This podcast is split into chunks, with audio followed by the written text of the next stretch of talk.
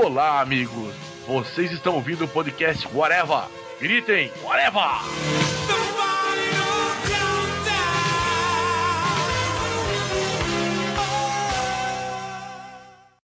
Ponha de volta online.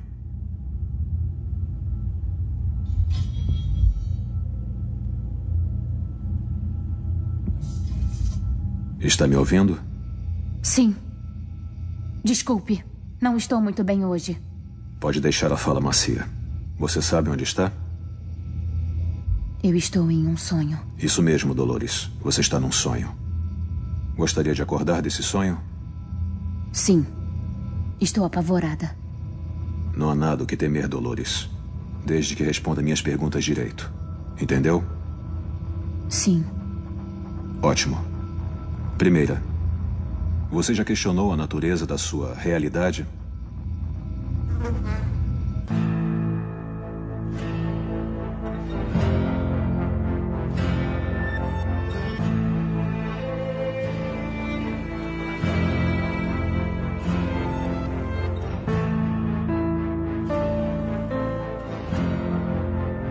Podcast vai começando, minha gente. Hoje vamos falar sobre aquela série sobre vida artificial que tem mais vida do que muito ser humano por aí, que é o Westworld, que também, né, uma série que já teve duas temporadas, mas também já foi filme. Pretende aí voltar agora só em 2020. A gente vai dar uma pincelada em tudo isso e principalmente se ater mais a segunda temporada. Meu nome é Marcelo Soares e para falar comigo sobre isso aqui está o senhor Tiago Moura. E é muito vacilo aqui no Brasil eles vão botarem a música da Peach na abertura. E aqui o jornalista, professor de inglês também, o senhor Wendell. Ou será o meu hospedeiro? Eu tô tentando entender qual, qual é. Anfitrião. Anfitrião. Ah, tá. anfitrião, caraca! De onde vocês tiraram o hospedeiro? É anfitrião, foi mal, desculpa aí. É porque você sabe, essa última temporada foi muito enrolada, as coisas ficam complicadas na cabeça. Vai me perdoar. É porque fala host, aqui é com H, aí ele ficou com Pois é, eu tava pensando em host, velho. Aí hospedeiro. Eita, pô, é anfitrião que eles botam lá na série. Sorry. Começa eu me enrolava um pouquinho com isso, assim, de tipo, quem é anfitrião, quem é hospedeiro, quem é, quem é visitante, tem, quem é. Tem anfitrião e visitante só, não tem hospedeiro. visitante eles não chamam de visitante, né? Eles chamam de outra coisa, que eu já não lembro mais qual é. Na legenda minha é visitante. Com visitantes ou convidados? Depende se a pessoa vê no HBO ou em outras formas de assistir, né? As outras formas de assistir é visitante.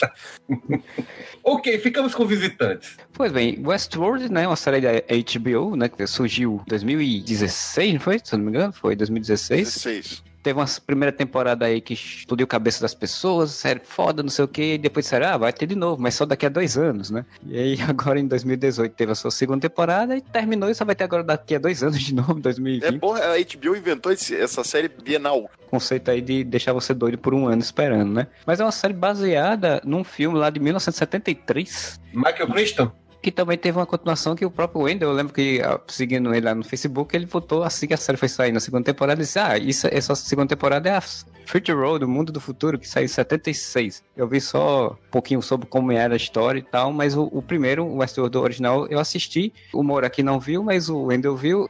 Assim, quando a gente foi ver a série do Westworld, tu já tinha visto o filme, eu não tinha visto. Mas o que é que tu imaginava? Eu tinha visto aquele filme lá de 73, que é totalmente diferente, digamos assim, do que a série. Na verdade, nem é tão diferente assim, né? Porque os a premissa básica é, é exatamente a mesma. Tem aquele mundo artificial lá e as pessoas vão para se soltar, né? Fazer as coisas dão na telha delas. Leia-se assassinar, estuprar e coisas do gênero. A propósito, como diabos eles deixam crianças entrar nesse lugar? É um negócio que eu ainda não entendi muito bem, mas whatever. Já no filme aparecia aquela variedade de parques. Eles diziam que não era apenas o Westworld. Lá, inclusive, tinha um da Idade Média, tinha um de Roma também, se eu não me engano. Faz muito tempo que eu vi esse filme. E a linha básica era aquela: você chegava lá naquele parque, tinham lá os robôs, os anfitriões, né, como eles chamam agora nessa, né, nessa série. Aos poucos, você ia notando que eles estavam saindo de controle, até o momento que se voltam contra o pessoal que estava visitando o parque. Inclusive tem um episódio dos Simpsons que é, que é em cima disso, cara. Que eles vão pro, pra Krusty Land, eu acho que é Krusty World, daí os bonecos Krusty, acho que é os bonecos Krusty, começam a querer matar todo mundo. O Júlio não tá aqui, infelizmente, mas ele comentou que ele acha que o Exterminador do Futuro é muito chupinhado do Westworld, assim. A premissa do, do robô assassino querendo matar todo mundo. Tem seus elementos, né? O robô assassino em forma humana. Mas eu acho que se a gente for puxar por aí, essa influência vem de bem antes. Eu creio que há filmes bem anteriores a isso, onde a gente vai ver robôs humanoides né, se voltando contra a humanidade. Na década de 50 era o que mais tinha. A ideia do Christian, inclusive, ela foi revisitada depois em Jurassic Park, né? Porque basicamente lá acontece a mesma coisa. Você tem um parque de criaturas artificiais criadas para você visitar, interagir com elas, vê-las e elas acabam se voltando contra vocês. É uma coisa que o Christian já costumava visitar, essa coisa de a ciência jogada primeiro como um lazer, mas você passa por todos os limites e ela se volta contra você tecnologia se voltar contra a humanidade é sempre o medo que a humanidade teve desde que começou a borbulhar, né? Como você falou nos anos 50 e tudo, né? Não é para menos, né? Um comentário que eu peguei que eu acho que serve bem para Westworld e para muitas outras temáticas que a gente viu sobre isso, que é o seguinte: nós estamos desenvolvendo mais e mais rapidamente inteligências artificiais. Cada uma melhor do que a outra, certo? E o progresso está indo e indo, indo. As máquinas, elas servem à humanidade por um motivo simples: elas não têm consciência, elas não têm vontade. Se a gente desenvolve, se a gente dá isso para as máquinas, então elas podem escolher nos servir ou não. Aí fica a pergunta: o que é que a gente vai fazer se elas disserem não? E elas vão dizer, não, isso é óbvio.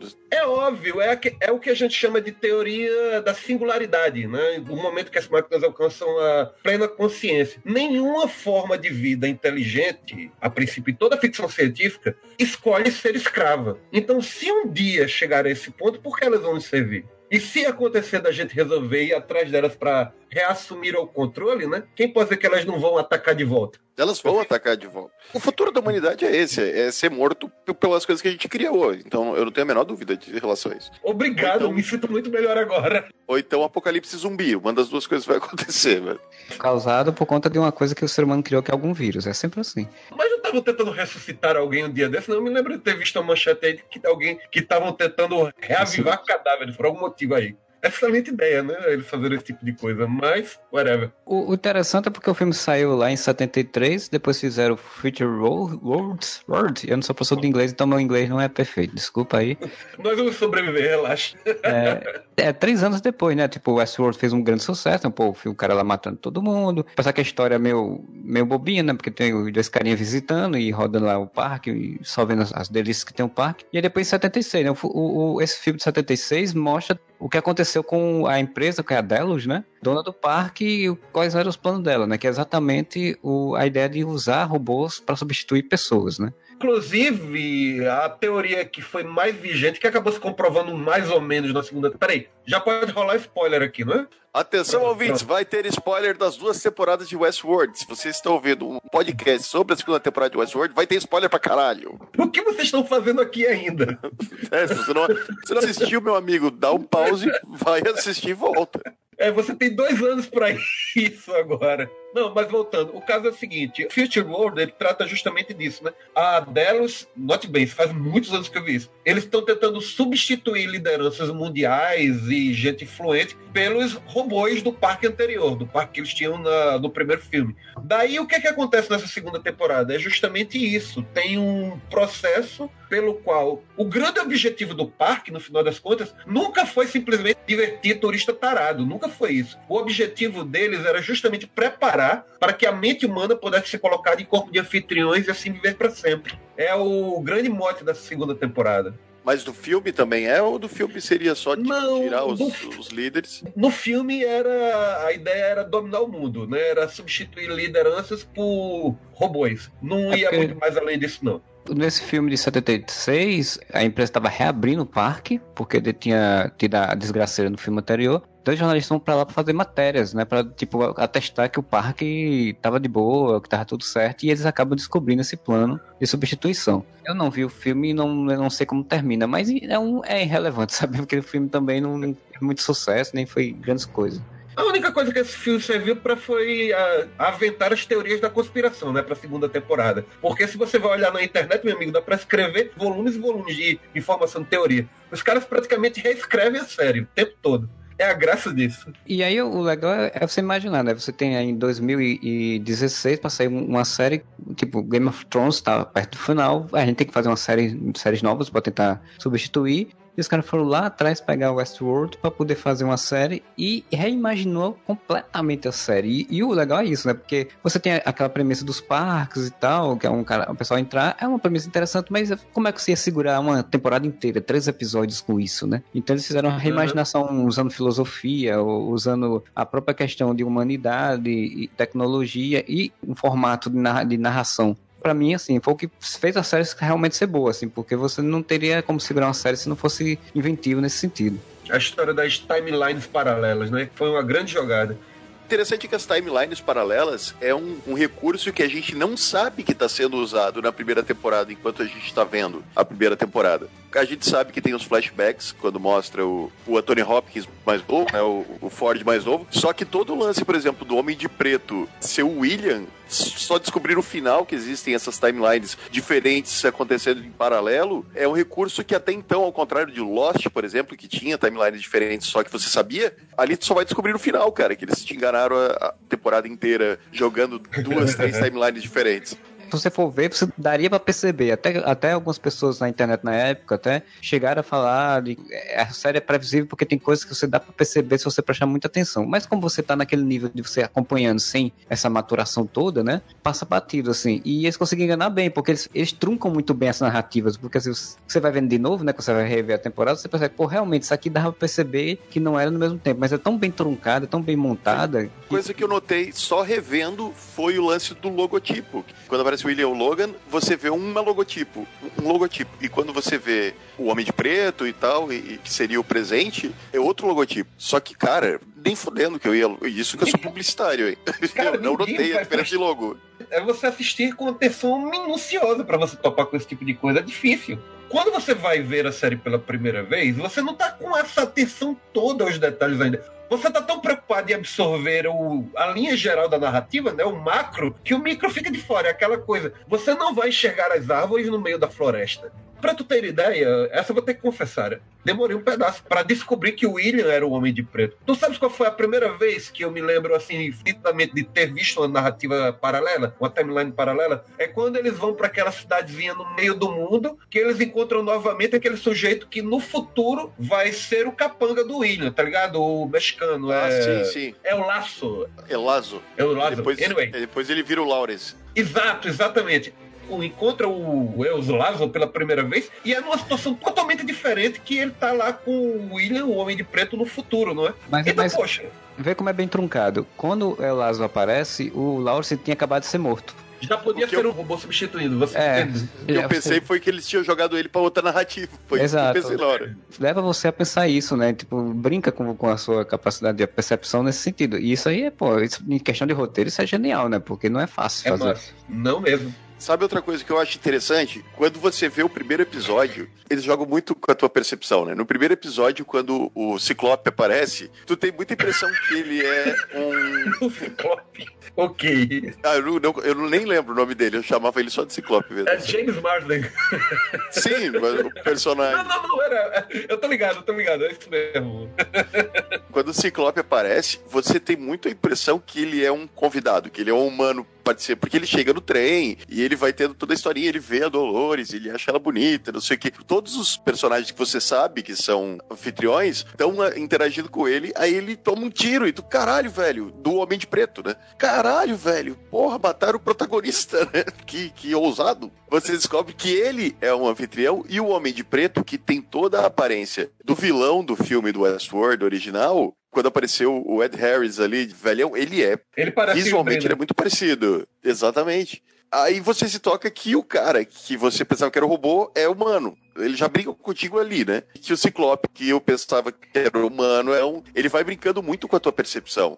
É uma das coisas que é interessante da primeira temporada, pontuada na série, o próprio Ford fala, né, o Anthony Hopkins e tudo, uma história sobre narrativas, né, sobre contar histórias, assim. Então, ele, desde o início, já vão costurando essa questão de contar histórias, porque, como você falou, a gente acha que o robô é humano, a gente acha que ele é o protagonista, qual os protagonistas de história do faroeste? Homens brancos, um chapeuzinho que chega na cidade, que encontra uma mulher bonita e não sei o que, tal, tal, tal. E aí você vê que no final o Westworld não é uma série sobre esse tipo de personagem, né? É uma série, na verdade, sobre como outros personagens reagem à ação de, de humanos, né? Então, principalmente é uma série sobre mulheres fortes, né? Que é quebrando exatamente todo o paradigma normal da série de história de faroeste, né? De homens fortes e tal. E aí você tem a Dolores, vai ter depois a Maeve mais à frente. Isso é muito legal, assim, a questão da contagem narrativas. Então, mas isso é outra quebra do que você tá esperando, né? Você nunca ia imaginar ali nos primeiros episódios que a Dolores ia acabar virando o que no filme original é o Homem de Preto, né? O Wyatt, né? Era a própria Dolores. Porque ela, ela é vendida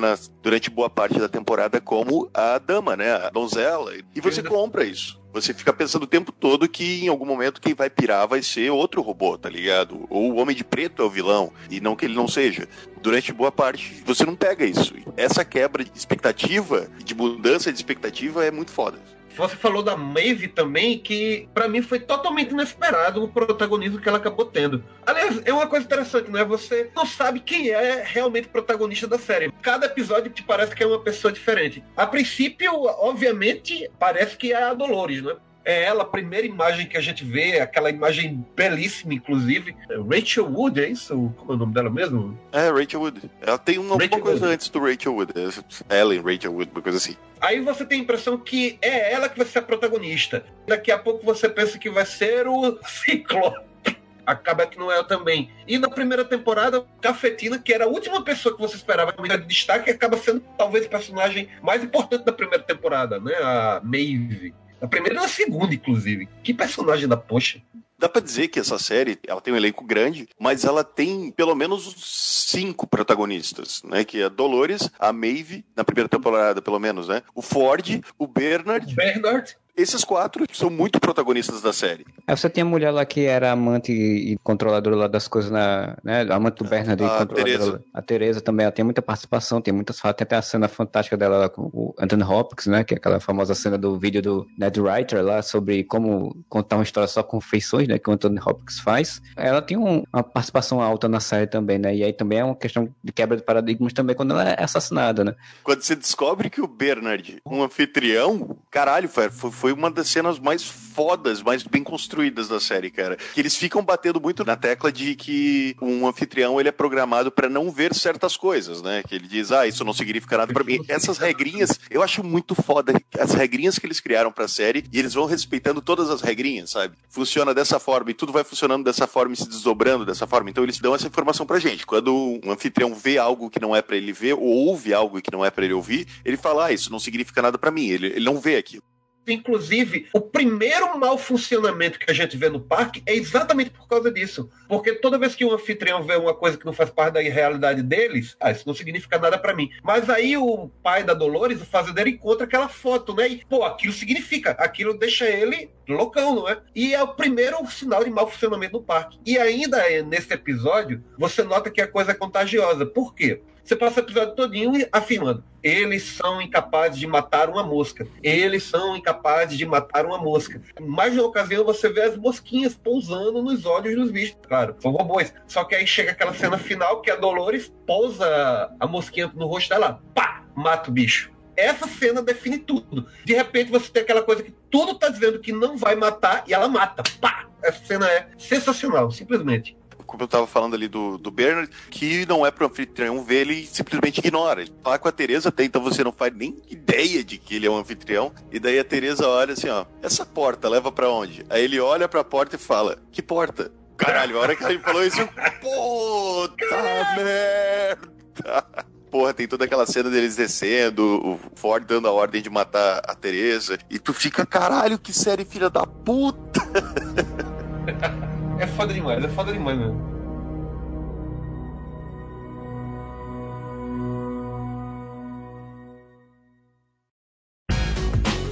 Atenção ouvinte de podcast, temos um recado muito importante para você.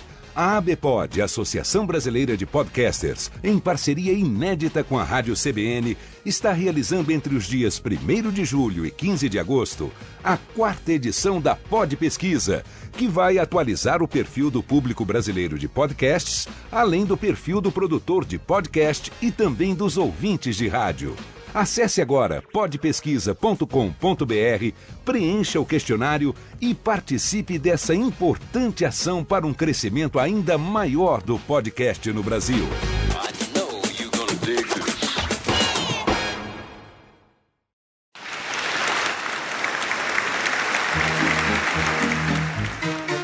Ouviu o barulho dos aplausos. Respirou e o cheiro de tecido barato de sua roupa lhe incomodou, assim como a forte iluminação do picadeiro.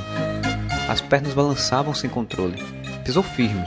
Sabia que o mago do impossível não podia demonstrar medo. A cortina se fechou atrás dele e o público aplaudiu. As mãos de Juvenal dançavam no ar. O barulho de água sobressaiu-se aos aplausos. O cheiro de loção pós-barba se impregnou em seu nariz e os olhos reclamavam da luz forte do banheiro do seu apartamento. Ele fechou os olhos. Quando reabriu, o picadeiro de circo já não existia mais e na sua frente só via seu rosto refletido em um espelho. O maior espetáculo da Terra. Livro de Marcelo Soares. Compre em editora.penalux.com.br.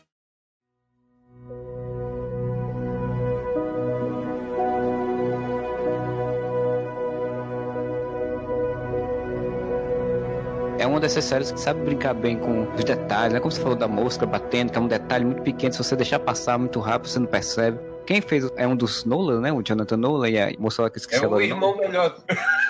É o melhor dos Nolan.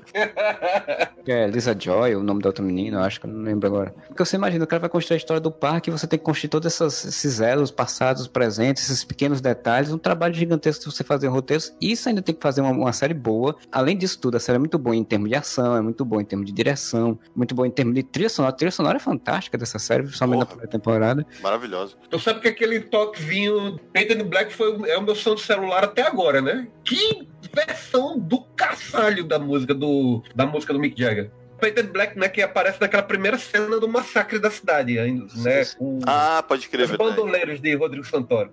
tocavam umas versões de Radiohead, que é muito legal também. É, né? As versões- Toda a versão que eles faziam era mu- muito foda, assim. Você tem a primeira temporada com toda essa movimentação de ah, eles estão descobrindo o que eles são, a inteligência artificial, e aconteceu alguma coisa no passado que a gente não sabe. Todos esses mistérios. Quando termina a temporada, né? De fato, você tem esse movimento de ah, agora vai ter uma guerra, né? Eles se libertaram, a Dolores se libertou, a Maeve se libertou, fez uma escolha própria, não sei o que, tal, tal, tal vai começar um massacre, vai ter uma guerra, você tem todo esse planejamento que vai ter uma guerra, né? Então, quando você termina a primeira temporada, eu imaginei, de fato, aquilo que a gente sempre fala em Exterminador do Futuro, né? Tipo, guerra, máquina, humano, destruição. E os caras conseguiram fazer na segunda temporada um- uma pegada... Tem isso, e ao mesmo tempo tem um monte de outras coisas totalmente diferentes do que você imaginava, né?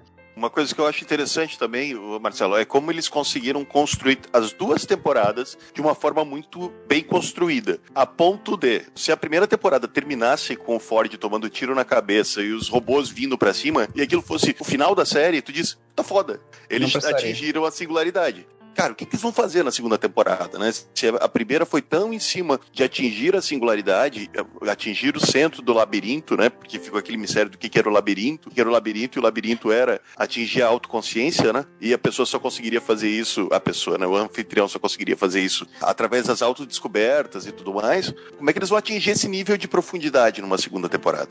E esse negócio do centro, né, do labirinto, é uma sacada muito foda, porque você bota o Homem de Preto atrás disso o tempo todo assim, não, isso não é pra você, isso não é pra você, isso não é pra você. E no final você entende porque não é pra ele, né? Uma coisa foi feita para os robôs chegarem a um certo ponto, que até o robô já tinham che chego antes e tinham sido impedidos de continuar. E mostra também essa questão da inferioridade do ser, do ser humano em relação aos robôs, né? Ele, como ser humano, ele não tem como evoluir mais do, do que já, já tá. E o robô ainda podia evoluir, ainda pode evoluir ainda mais. É, inclusive isso é mencionado várias vezes na segunda temporada. Ford diz, os anfitriões são uma raça melhor em absolutamente tudo. E a Dolores, ela concorda com isso. Esse é o ponto dela. Dolores, ao contrário de, por exemplo, Maeve, que só tá lá buscando a liberdade dela, ou mesmo aquele outro pessoal que foi para Aquele outro plano que eles tinham criado para eles ficarem li livres do Westworld, mas no lugar somente deles. Aquele pessoal que foi liderado pelo índio, o Akshita, não é isso? Que foram lá pro HD externo. É, exatamente. Enquanto Maeve procura a liberdade e a filha, enquanto o povo do Ekshita, que ele estava liderando, procura aquele paraíso deles, Dolores não. Dolores quer eliminar a humanidade. Dolores sabe que ela tem uma guerra a caminho. Ela não tem planos de convivência pacífico ou algo que o valha, não. Ela por um exemplo, quando ela consegue sair do Westworld e adquirir a nova persona dela, né? Ela toma o papel daquela executiva lá. É, como era o nome dela, meu Deus? É do, Char é, Charlotte Hale. Hale, exatamente. Pois bem, ela não está satisfeita com aquilo, ela não quer apenas viver, não. Ela quer eliminar a humanidade. Ela está para isso. O objetivo dela é esse. Tem esse negócio de sonho do Xavier de convivência pacífica. Ela é um magneto, exatamente. É, tá já dando um salto gigante na, na, timeline, né? Mas é, a série é cheia de timelines diversas. Não, mesmo. normal. Gente, no podcast também. A gente tá falando no futuro e no passado e no presente ao mesmo tempo. O final da, da segunda temporada, ela é exatamente esse parâmetro, né? Tipo, ela é, é o Magneto e o Bernard é o Xavier, né? Bernard é Sim. o cara que, que tenta fazer essa convivência, né? Ele acredita no, nos anfitriões, mas ao mesmo tempo ele, ele sabe que é perigoso os anfitriões ficarem com total controle e poder destruir os humanos. Ele quer tentar fazer fazer essa convivência. Tanto que esse é o ponto dela ter trazido ele de volta, né? Manter a, a, a batalha ali, né? De, de, pensamentos, de ideologias. Ela quer se manter em xeque. Ela precisa do Bernard para isso. É, porque o que é o Magneto sem o Xavier, né? E o que é o Xavier pois sem é. o Magneto? Por ele mencionou isso e eu acho que é um ponto interessante para a gente ressaltar também, que é o seguinte. A primeira temporada, ela fecha tão bem que você não precisava de uma segunda. Eu estava satisfeito. Para mim, a história tinha sido contada eu não precisava da guerra entre humanos e anfitriões ou o que quer que seja. Só saber que ela ia acontecer, para mim, estava de boas. Quando chega a segunda temporada, quando eles anunciam o que iam fazer, eu fiquei meio cabreiro, né? Será que vai ter toda aquela filosofia da primeira de novo ou vai ser somente cacete? O que teria me desagradado. Aí eles me apresentam uma segunda temporada, talvez até melhor. E, de novo, fechou tão bem aquilo ali que eu não vejo a necessidade de uma terceira. E você fica é. pensando, o que, que eles vão fazer dessa vez? Foi a mesma coisa que eu pensei, Wendel. Cara, vai ser o quê? Vai ser porradaria, só acabou toda a parte filosófica e tudo mais. E caralho, que acabou, meu amigo. tipo, a gente vai fundo pra fuder a sua mente agora, pra você entender até que ponto você é humano, até que ponto você não é humano, o que que te faz humano e todo o lance do projeto deles, né? Como a gente, você já tinha citado antes. Caralho, construímos essa porra desse parque gigante pra vocês virem aqui fazer merda só, né, querido? Nessa temporada, ao contrário da primeira, eles já começam te apresentando três timelines diferentes que a gente sabe que são três timelines diferentes, né? Duas ou três timelines? Agora eu tô me São é, as duas timelines principais, elas são afastadas uma da outra por uma coisa de uma semana mais ou menos, uma semana, Não, poucos dias. Certo? Duas semanas, e... na verdade, né? O que aconteceu ao final da primeira temporada e duas semanas depois quando o pessoal chega para a situação, exatamente. Esse é o espaço de tempo entre as duas timelines principais da história. Aí, além disso, você tem inserções pequenas de uma timeline lá atrás, que foi quando a gente descobriu que Dolores um dia foi levada para ver a cidade. Pode crer. Quando ela foi levada para conhecer as pessoas, para conhecer o mundo lá fora, quando ela viu William pela primeira vez fora do parque. E a gente vai ver também pequenas inserções. Eu não sei nem se a gente deveria chamar de outras timelines, né? Tá mais para flashback e flash forward, né? Porque é uma coisa muito curtinha, que é o quando você vê primeiro o Delos, o anfitrião que deveria ser o Delos, né? Que a gente não sabe exatamente que período de tempo aquilo vai estar, que eles estão tentando programá-lo para ser o Delos, o chefe original lá do Westworld. E a gente vai acompanhando o William, é um episódio inteiro somente nisso. A gente vai acompanhando o William, tendo conversas com ele e envelhecendo ao mesmo tempo que essas conversas ocorrem. A partir daí, você já puxa para um outro momento no futuro, que é justamente quando a gente descobre a Dell está fazendo novamente a mesma coisa, só que dessa vez com o William, não é? Que ele aparece lá como um anfitrião no mesmo Sim. processo que ele tinha experimentado antes. Na verdade, assim, timeline, assim, de fato, da história são essa do momento que aconteceu o ataque, as duas semanas no futuro, e a timeline em que tá Dos Lores e o Bernard conversando, né? Passa boa parte da temporada achando que é no passado, que ela tá conversando com Arnold novamente, para no final você descobrir que não, é no futuro, quando ela recriou o Bernard. E, e o resto é tudo flashback, né? Tudo são, é, tem um episódio inteiro de flashback. É como o Moura falou, ele já introduz três linhas temporais que você já sabe que são linhas temporais, e a partir dali ele vai construindo e vai criando um quebra-cabeça, já é outra coisa nessa temporada, já é um quebra-cabeça para você, espectador, tentar entender o que está acontecendo a partir de indicações.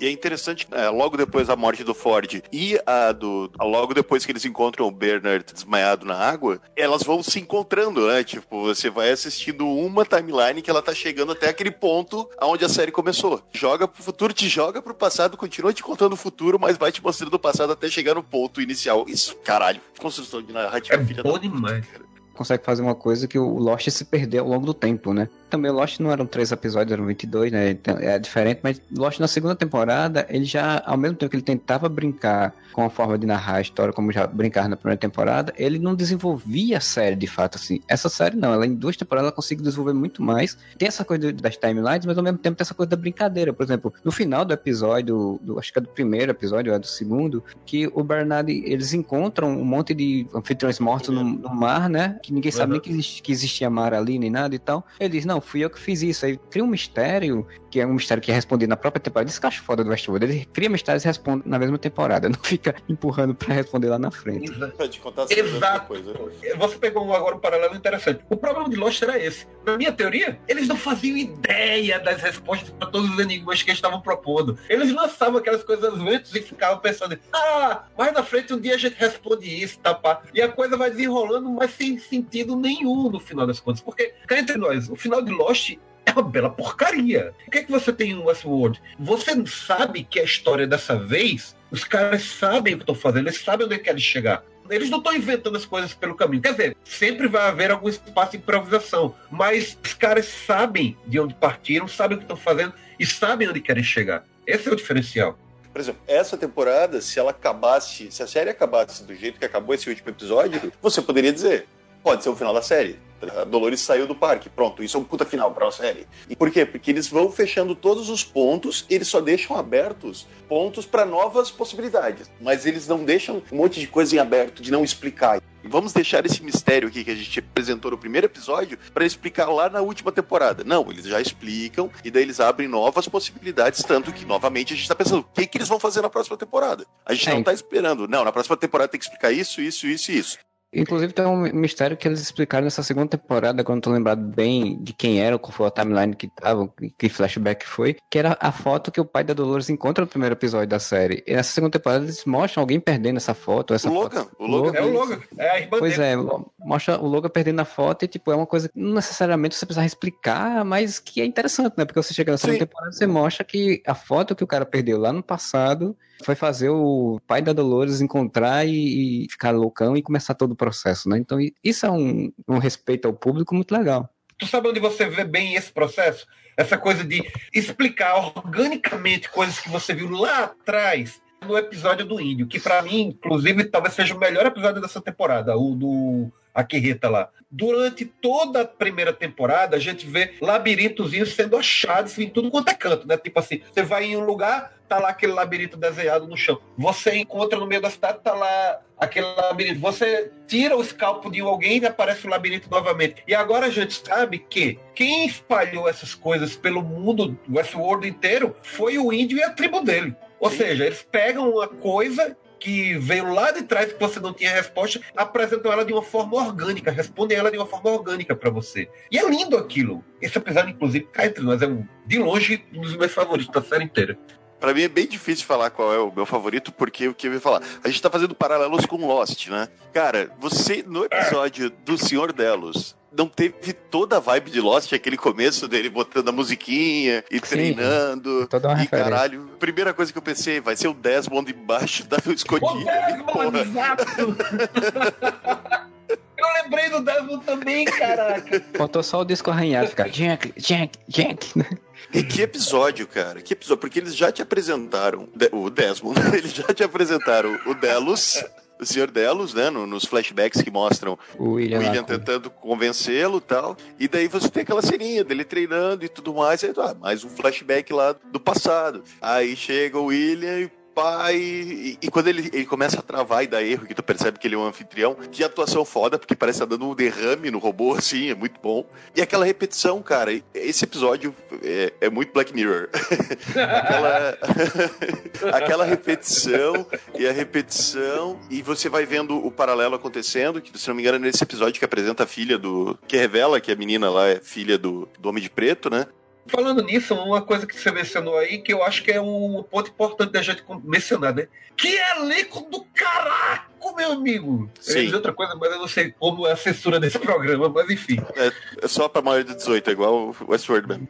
Então, pronto. Que elenco do caralho! Meu irmão, o, o que atua ali menos é aquele cara que faz lá o Logan, porque todos eles são sensacionais. Anthony Hopkins é um monstro, aquilo já era esperado. O cara que faz o Bernard. Alguém já tinha visto aquele cara antes? Não, Eu vi esse cara rapidamente, sabe onde foi? Cassino Royale do 007. Ele aparece lá sendo um carinha da CIA que encontra o James Bond lá. Ele tá na Quanto, Quanto Solace também. Quanto na Solace também. É, É. que se importa com Quantum Solace, né? Enfim. Então, ele, ele vinha, ele veio do Boardwalk Empire e Eita. Angels in America e participou também de Jogos Vorazes. fez coisa pra caralho, então acabamos de desmontar a ideia de que eu nunca vi o cara. Jogos Vorazes eu não assisti direito também, eu não sei nem se respondeu. Eu não vi de Angels, Angels America, Jogos Vorazes eu vi dormindo pra, praticamente todo o filme, então não conta muito. Mas o outro foi Boardwalk Empire, ele tava lá? É, tava lá. É uma série do cacete. Eu devia ter lembrado dele dali. Mas enfim, que cara bom do caçamba, velho. A maneira como ele passou a ideia de confusão temporal. Putz, grila, na segunda temporada, a temporada toda foi dele. Era espetacular. Aí você tinha Maeve também, monstro de atuação. A Dolores, talvez, eu acho ela um pouco menos, mas ainda assim, excelente no que ela estava fazendo. O único que realmente, como ator, me desagradou profundamente foi aquele vergo ela que faz lá o Logan. Eu sempre achei aquele menino muito ruim, muito ruim mesmo. Mas eu acho o Ciclope meio ruim também, né? Cara, tu sabe que nessa série, pela primeira vez na, na carreira do Ciclope, Eu acho que na segunda temporada ele até mais do que na primeira, né? Na segunda temporada É quando ele fica, quando ele fica evil, né? Porque ele bonzinho é só aquela cara de pamonha. E assim, a dinâmica que criaram dele, dele ter dúvidas e ele tá fazendo coisas que ele não gosta, ele, te- ele tenta passar. Ele não é bom, e por isso que não passa direito, né? Mas Uhum. ele tenta passar, ele se esforça muito pra passar que, tipo, tá em dúvida e a confusão mental, né? Mas enfim.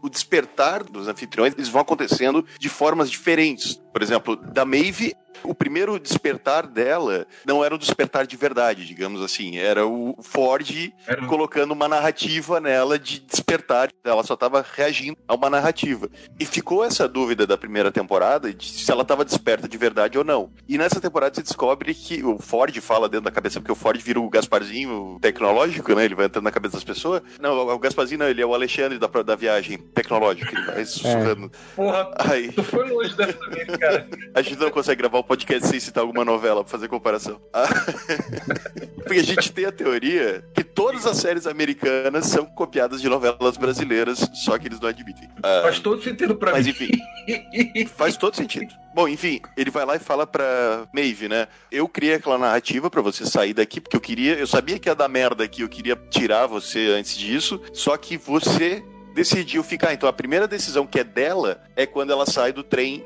e volta pra Westworld, né? Teoricamente, ela ia, deveria sair de Westworld e seguir uma narrativa fora do parque que o Ford tinha criado pra ela. Só que o momento em que ela se lembra da filha, né? Da outra narrativa, ela decide por conta própria e esse é o momento de despertar dela. A gente acompanhou na primeira temporada mais claramente o despertar da Dolores, né? Até chegar o momento em que ela decide matar o Ford. E o Ford explica isso temporada também. Eu não mandei ela me matar. Eu sabia que isso poderia acontecer. Eu sabia que provavelmente isso ia acontecer. Só que eu não dei ordem. Eu, eu dei a liberdade pra ela escolher me matar ou não. O Bernard, por exemplo, é muito difícil saber quando ele despertou, porque ele nunca soube que era um anfitrião. Então talvez ele sempre estivesse desperto, sem a gente saber, sem ele mesmo saber, ou sem os outros saberem. Ou eu queria chegar no Ciclope mesmo, no Ted, vou chamar ele pelo nome certo. No Ted, Ted, é verdade.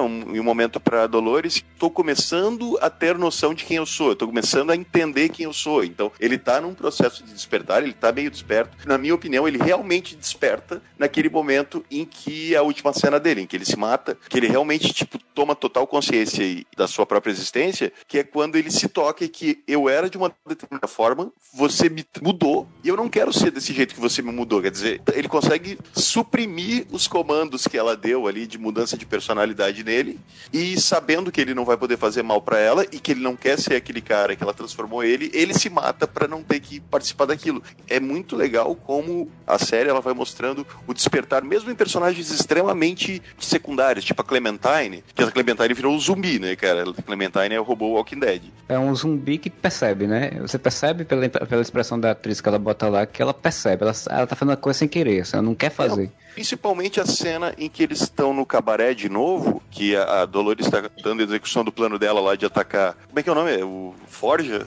A Forja, né? A Forja. Ela tá olhando pra substituta dela e ela tá caralho, sabe? Tu olha no olhar dela, um olhar de dor, de não entender o que que tá acontecendo e ao mesmo tempo de estar tá se tocando do que que tá acontecendo. Assim, pô, é, tem alguém ali que sou eu, então eu não sou ninguém. É, é muito louco isso, cara. É muito louco. É verdade. Ela não tá com a expressão típica de zumbi, se é que tal coisa existe. Pelo contrário, ela parece que tá o tempo todo presa numa profunda tristeza. Sim. Até na hora que ela vira lá o anjo da morte, desde a última cena dela, você vê o pesar da face o tempo todo. É muito boa aquela menina também. A cena que implementam esse controle nela e mandam ela matar, o, fazer os, os caras, a primeira vez, né? Que mandam ela matar as pessoas, tipo, ela, ela, praticamente chora sem chorar, né? Sim. Exato. E isso é foda pra uma atriz fazer, né? Tipo, você fazer essa expressão de uma pessoa que tá chorando sem chorar, tendo que fazer uma outra coisa, é, é muito boa, de fato, assim. E essa coisa dos livre-arbítrio, né? É, é o máximo da evolução, né? Tem uma evolução, uma inteligência artificial que evoluiu a um ponto, se despertou a um ponto de ela poder escolher se matar apesar de ter travas Ford tirou terem se espalhado graças ao pensamento de colmeia, né? Aquela rede de colmeia que eles têm, o Wi-Fi dos anfitriões.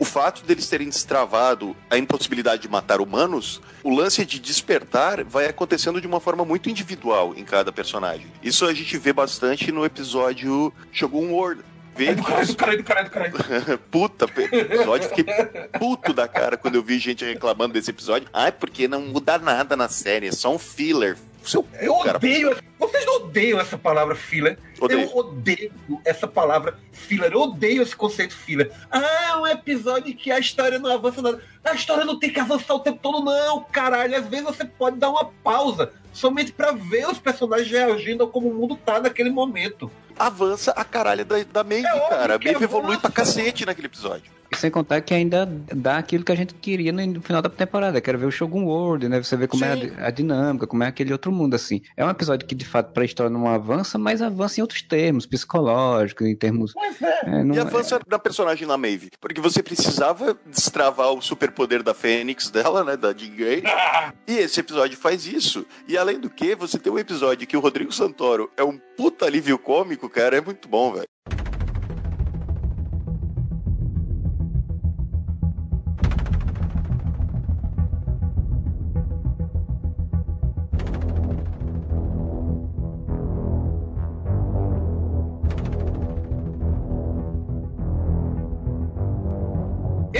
Do Shogun World é perfeito, é perfeito. Primeiro, ele mostra pra gente daquele mundo que a gente tava louco pra ver desde a primeira temporada.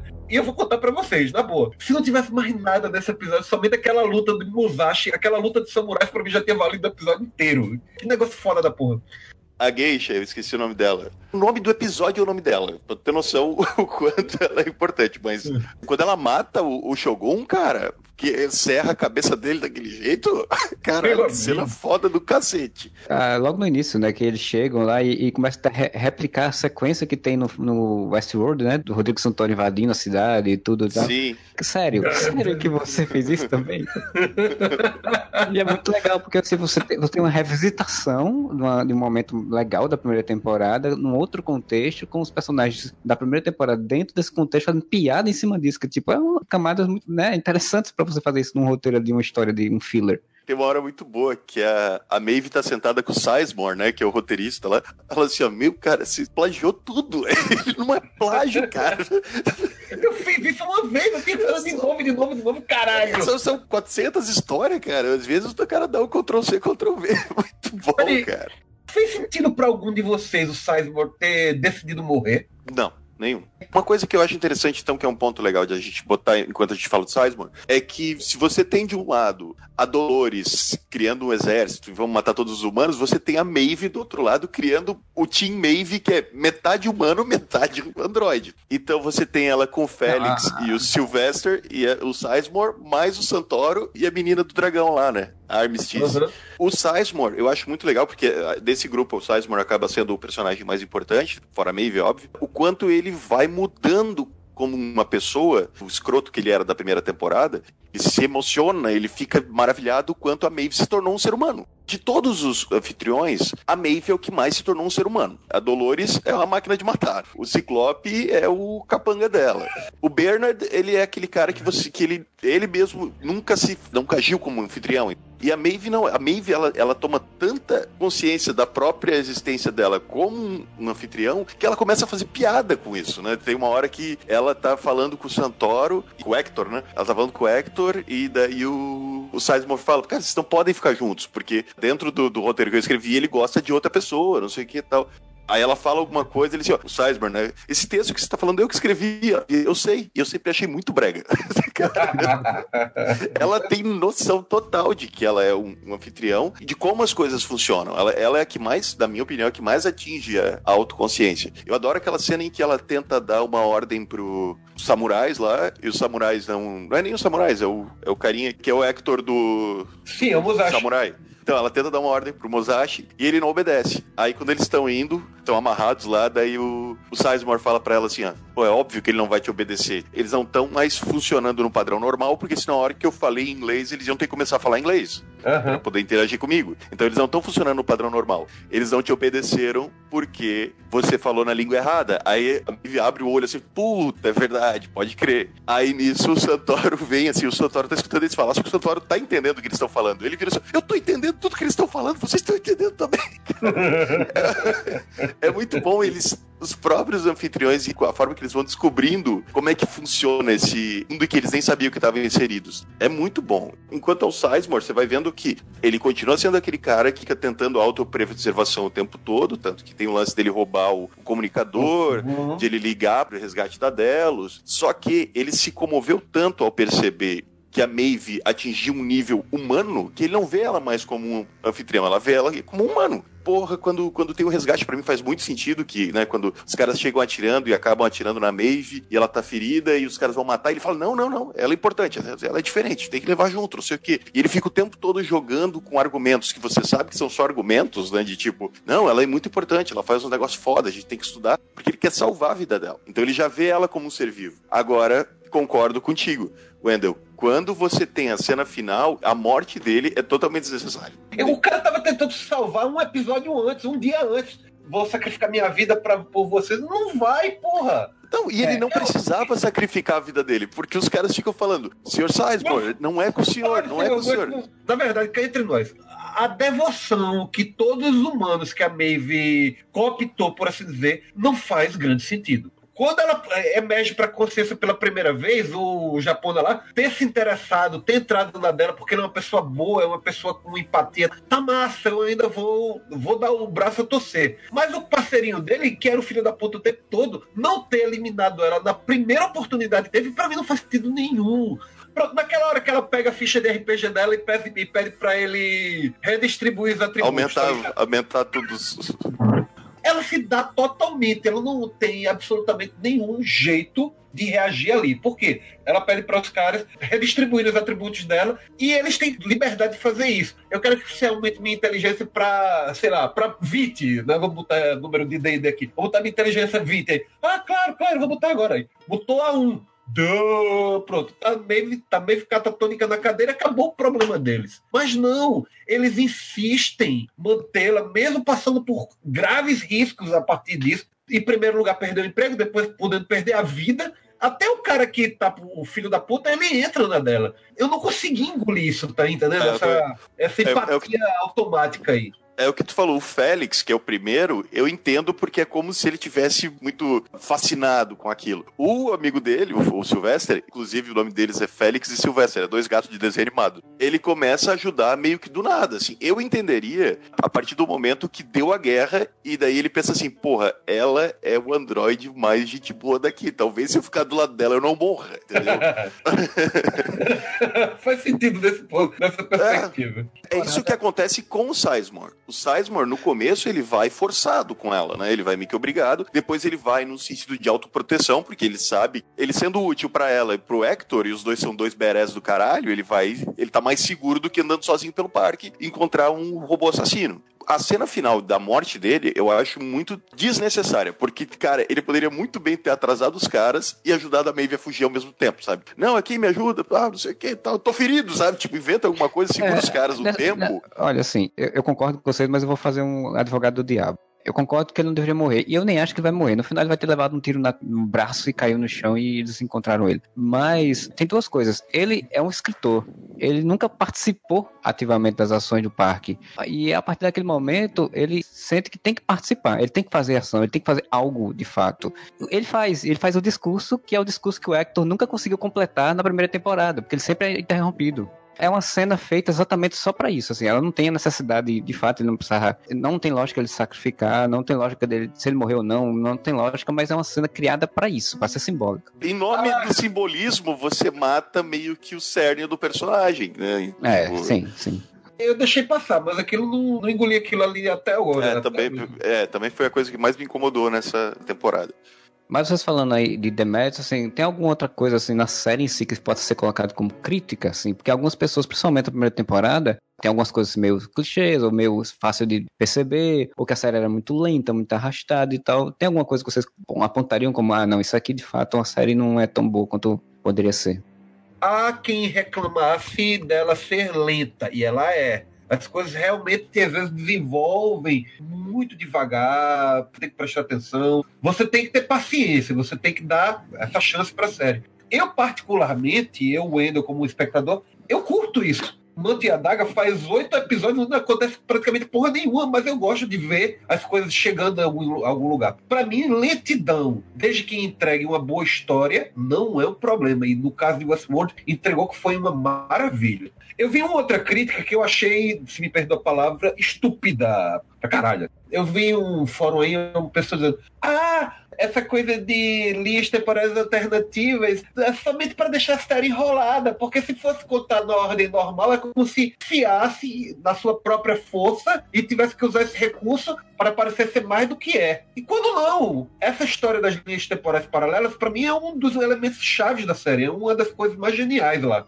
Claro que eles podiam contar a história é, cronologicamente e a, e a história funcionar do mesmo jeito, porque a história é boa. Quem reclama disso é uma pessoa que, pelo menos na minha percepção, não consegue entender o que é a conceito de narrativa, né? O conceito de contar uma história. Que é exatamente toda questão que o Ford falou na primeira temporada de- e que é uma das coisas que eu acho mais fodas em Westworld, que ela é uma metáfora e uma, um tratado até em alguns momentos sobre narrativa ficcional, né? E como você contar uma história. Você cria a história, faz os pontos cronológicos, depois você baralha esses pontos cronológicos para criar uma tensão, para criar uma surpresa, para criar efeitos narrativos é, diferentes no espectador, né? É esse que é o foco, né? O Bonolo puxou isso do irmão dele, né? Porque isso foi a jogada de amnésia, né? Amnésia e o próprio Origem, que apesar de passar tudo ao mesmo tempo, mas passa em momentos distintos cada história, e ele brinca com isso, né? Além do recurso narrativo maravilhoso que é você fazer isso, embaralhar o tempo da forma que eles fazem te dá também uma percepção sensorial dos personagens diferentes. Por exemplo, se a gente tivesse visto a história do Homem de Preto na primeira temporada de forma linear, muitas das tuas impressões elas iam se perder. Ah, a origem dele, ele era assim, ele era bonzinho, não sei o que, e aconteceu isso e ele ficou amargo. Só que você tem que ter primeiro a impressão de que você odeia muito o cara, porque ele é muito filha da puta, e depois a série te explica. Não, mas olha só, ele tem esse lado aqui. Isso te dá a possibilidade da gente, telespectador, perceber a tridimensionalidade dos personagens. Se fosse feito de uma forma linear, direta, simples, talvez isso se perdesse. Embaralhar é só uma forma de parecer mais do que é. Não, na verdade é uma forma deles te entregarem a história de forma que você possa ver todos os ângulos dessa história sem ter pré-julgamentos dela.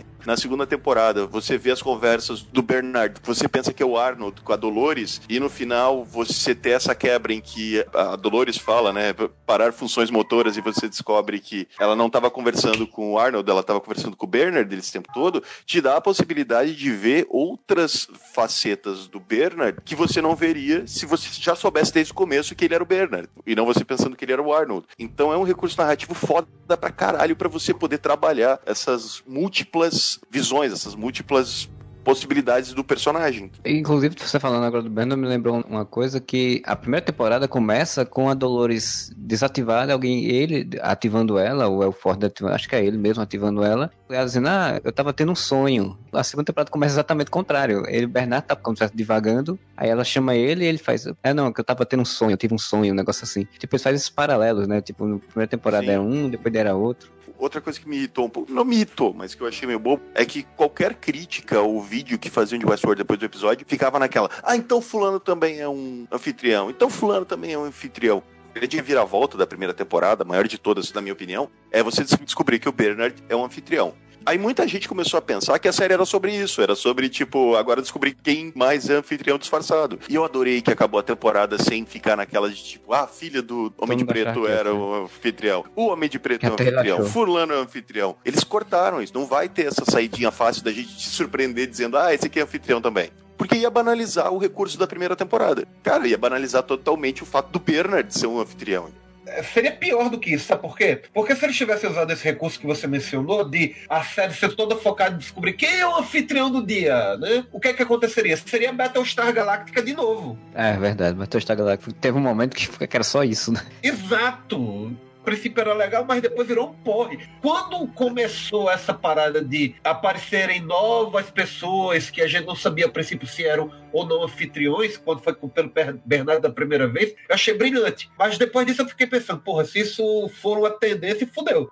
Eu achei fantástico que eles brincaram com isso na paranoia do William, né? Do Homem de Preto Sim. com a filha, né? Que tipo, ele começou a achar que a filha é uma anfitriã e que ela foi colocada porque o Ford queria manipular ele e não sei o que. E exatamente a paranoia que o público teria, né? De que, ah, não, isso é só mais um anfitrião. Isso eu achei muito legal.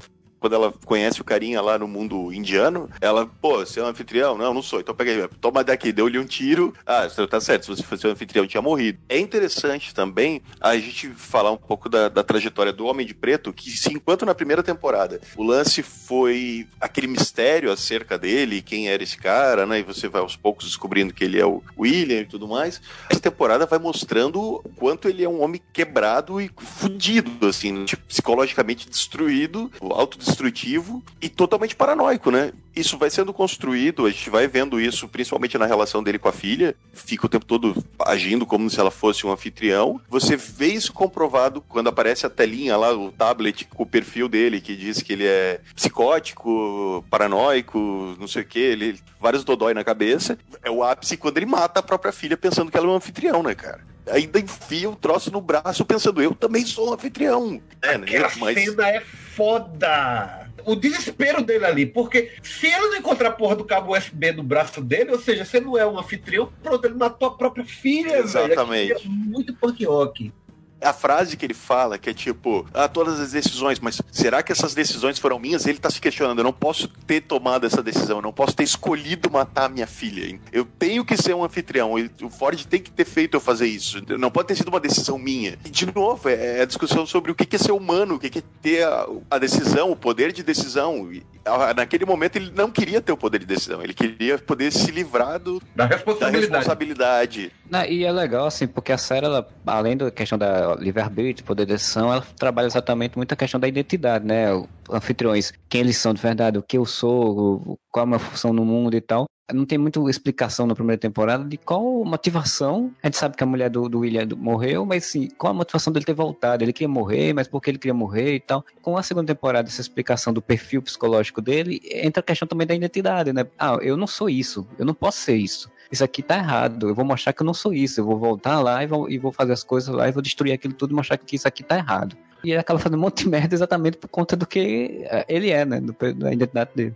Pessoa péssima, né? Ele o tempo todo tentando fingir que ele não é, mas ele é uma pessoa péssima. Do lado de fora, ele é, pô, um cara que doa fortunas, não sei o quê, filantropo, mas é um cara que abusava psicologicamente da mulher, jogava a filha contra a esposa, isso é visível naquele episódio, como ele sabe que a mulher tá bêbada, ele fala pra filha, vai lá mais tarde, porque ele quer que a filha veja a mãe bêbada, pra ele continuar parecendo ser o bonzinho. Então ele é uma pessoa terrível, só que ele mantém a carapaça de pessoa boa. Quando ele chega no Westworld, ele pode fazer o caralho. Quando a mulher dele descobre com quem que ela tá casada, ela entra em desespero, eu vou ficar nesse inferno pro resto da vida, e ela se mata.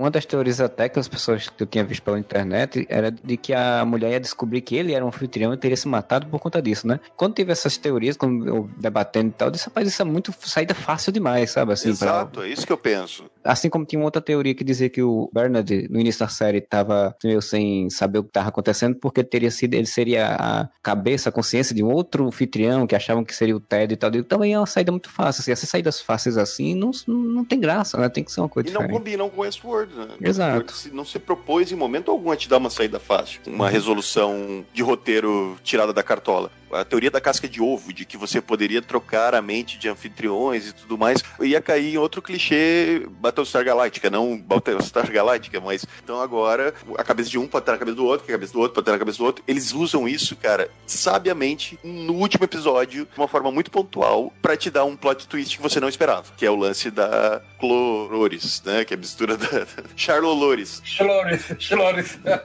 A gente falando aqui sobre o William, uma coisa que às vezes pode não ficar muito claro, afinal, qual era o propósito? O que porra o William queria no final das contas? Por quê? Na primeira temporada, você imagina o tempo todo que o objetivo dele é conseguir que os anfitriões consigam permissão para matar, para deixar o jogo realmente instigante para ele. Parece que aquele é o objetivo dele. Tanto é que quando chega no última cena, que ele vê os anfitriões descendo a porra toda lá, matando o gente ao caralho, ele começa a É, agora o negócio vai ficar massa. Só que quando chega na segunda temporada, ele diz várias vezes que o objetivo dele é chegar e destruir aquilo tudo. Então, qual é o propósito do Homem de Preto? Qual é o propósito do William no final das contas?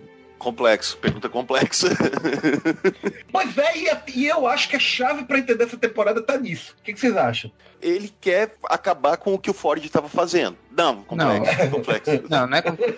Porque eu, ainda, eu ainda não entendi outra coisa. Eu também não entendi qual é o jogo que o Ford propôs pro William. Porque o é. Ford fala, ah, nós temos mais um jogo pra jogar. É o jogo da porta, e a porta seria a porta do HD externo, onde o pessoal vai paraíso artificial. Mas Paraíso, tá? O, é, o William não, não faz parte daquilo, então eu não entendi qual é o jogo que o Ford propôs pro William. Fala que ele tinha que encontrar a porta da. que é a entrada da forja, né? Qual o plano do William, pelo que eu tinha entendido ali, era chegar na forja e destruir, que a forja é o backup de tudo que a delas tinha feito, né? Da tecnologia de, do DNA, das coisas dos seres humanos que tinham ido lá. Eu tinha entendido que ele ia destruir aquilo ali, porque ele ia destruir, eu não sei, não entendi muito bem também. Eu não, fi- não me ficou claro. Pra falar a verdade, na primeira temporada, todinha eu sabia o que o William queria, certo? A minha ideia, eh, o meu pensamento era que, como ele virou o chefe da porra toda lá na primeira temporada, ele topou com a história do labirinto, não sabia o que era, mas topou com aquilo. Como a única coisa que estava dando sentido na vida dele era aquilo, ele, não, então agora eu vou jogar isso daí, vou descobrir qual é esse último jogo de Ford, apesar dos inúmeros avisos que Ford disse. Aí ele foi atrás. Agora, na segunda temporada, confesso, até o final não ficou claro para mim o que é que ele de fato queria. O que é que ele queria tanto que estava disposto a matar, arriscar, né? Porque no final das contas é um risco, arriscar matar a própria filha dele para conseguir. E arriscar morrer, perder as últimas gotas de sangue lá, recusar tratamento para chegar lá e atingir esse objetivo. O que é que ele queria ali naquela forja final? Algumas vezes ele fala que ele quer destruir a porra toda, se não me engano.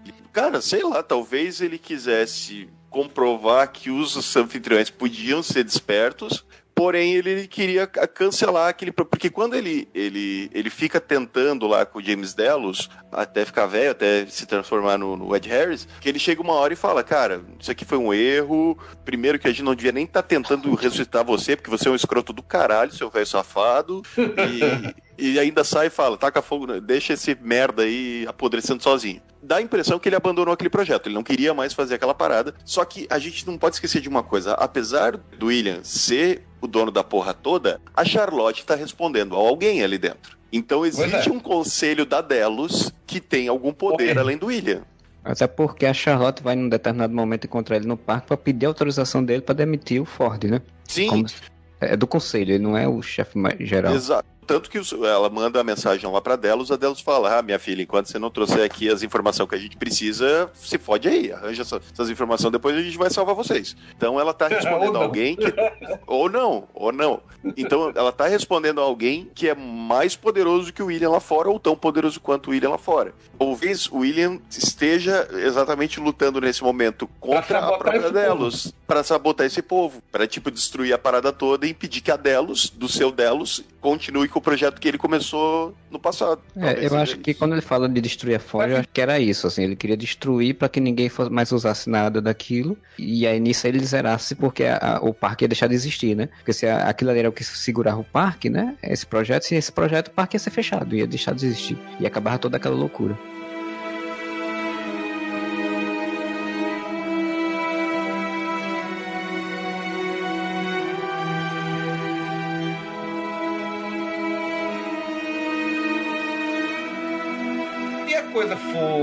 Levada para uma guerra fora do parque, travada por Dolores, a série Westworld, por essência, parou de fazer sentido, porque não seria mais dentro do parque. Word Word.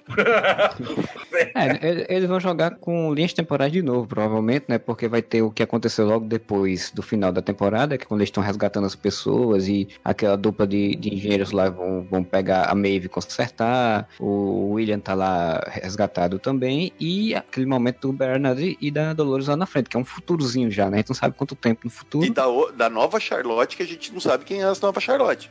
A Charlolores sai com uma sacolinha com várias, vários cerebrinhos ali, né? Várias bolinhas de cérebro. E quem que são aquelas bolinhas de cérebro? Lá fora a gente vê que tem uma nova Dolores, tem uma nova Charlotte e tem o, o Bernard. Pelo menos, uns, sei lá, cinco, seis anfitriões vão, vão ter saído do parque, né?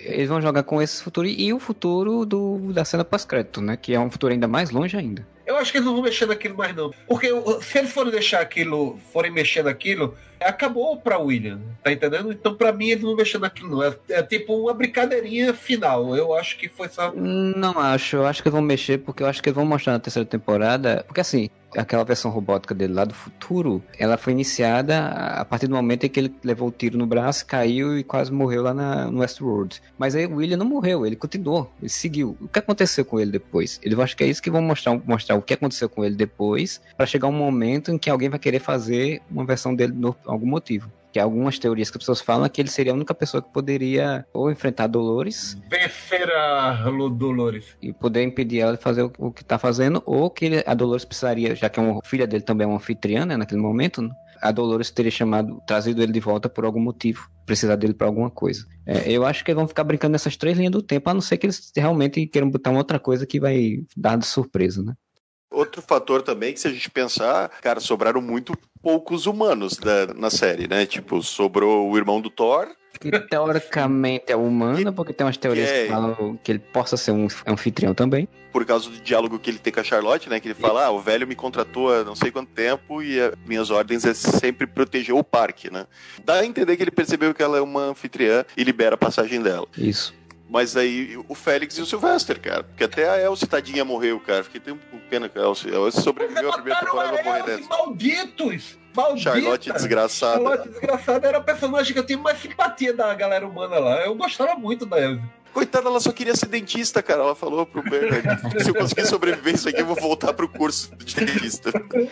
Quando você é produtor executivo da série, você escolhe até a forma que morre, então provavelmente. Ah, ela é produtora executiva, né? É. E, foi, Ah, e a é? diretora, é, e ela dirigiu um dos episódios, se eu não me engano. E assim, sobrou esse povo e os mais que eles vão colocar depois, né? Que vai aparecer gente nova sempre, né? Eles vão botar alguém novo lá na, na terceira temporada. Pra reconstruir aquele parque.